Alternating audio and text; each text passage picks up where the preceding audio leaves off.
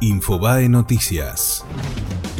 El Ministerio de Defensa autorizó fondos para hacer más de 30 operativos militares con fuerzas extranjeras. La medida alcanza actividades conjuntas con otros países en terreno y en mesas de trabajo. Hay malestar en las fuerzas por un aumento de 8,2% cuando Aguada había prometido una suba de 10%. Hay tres detenidos por el crimen del empresario en Bernal. Los sospechosos de torturar y matar a Abel Espósito cayeron por las huellas de los zapatos y dos son empleados municipales de Avellaneda.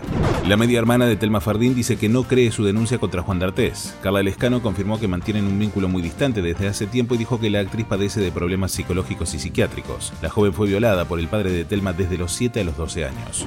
Encontraron a Michelle, la adolescente de 15 años que se había ido de su casa tras discutir con los padres. La joven alumna del colegio Ecos decidió irse el martes pasado de su casa de Palermo. Fue hallada en Ascuénaga al 700 en compañía de un joven de 26 años. Jonathan Maidana está cerca de irse de River. En las próximas horas podría definirse el pase del zaguero central que jugó los últimos ocho años con la camiseta del millonario. El Toluca de México sería el interesado. Fue Infobae Noticias.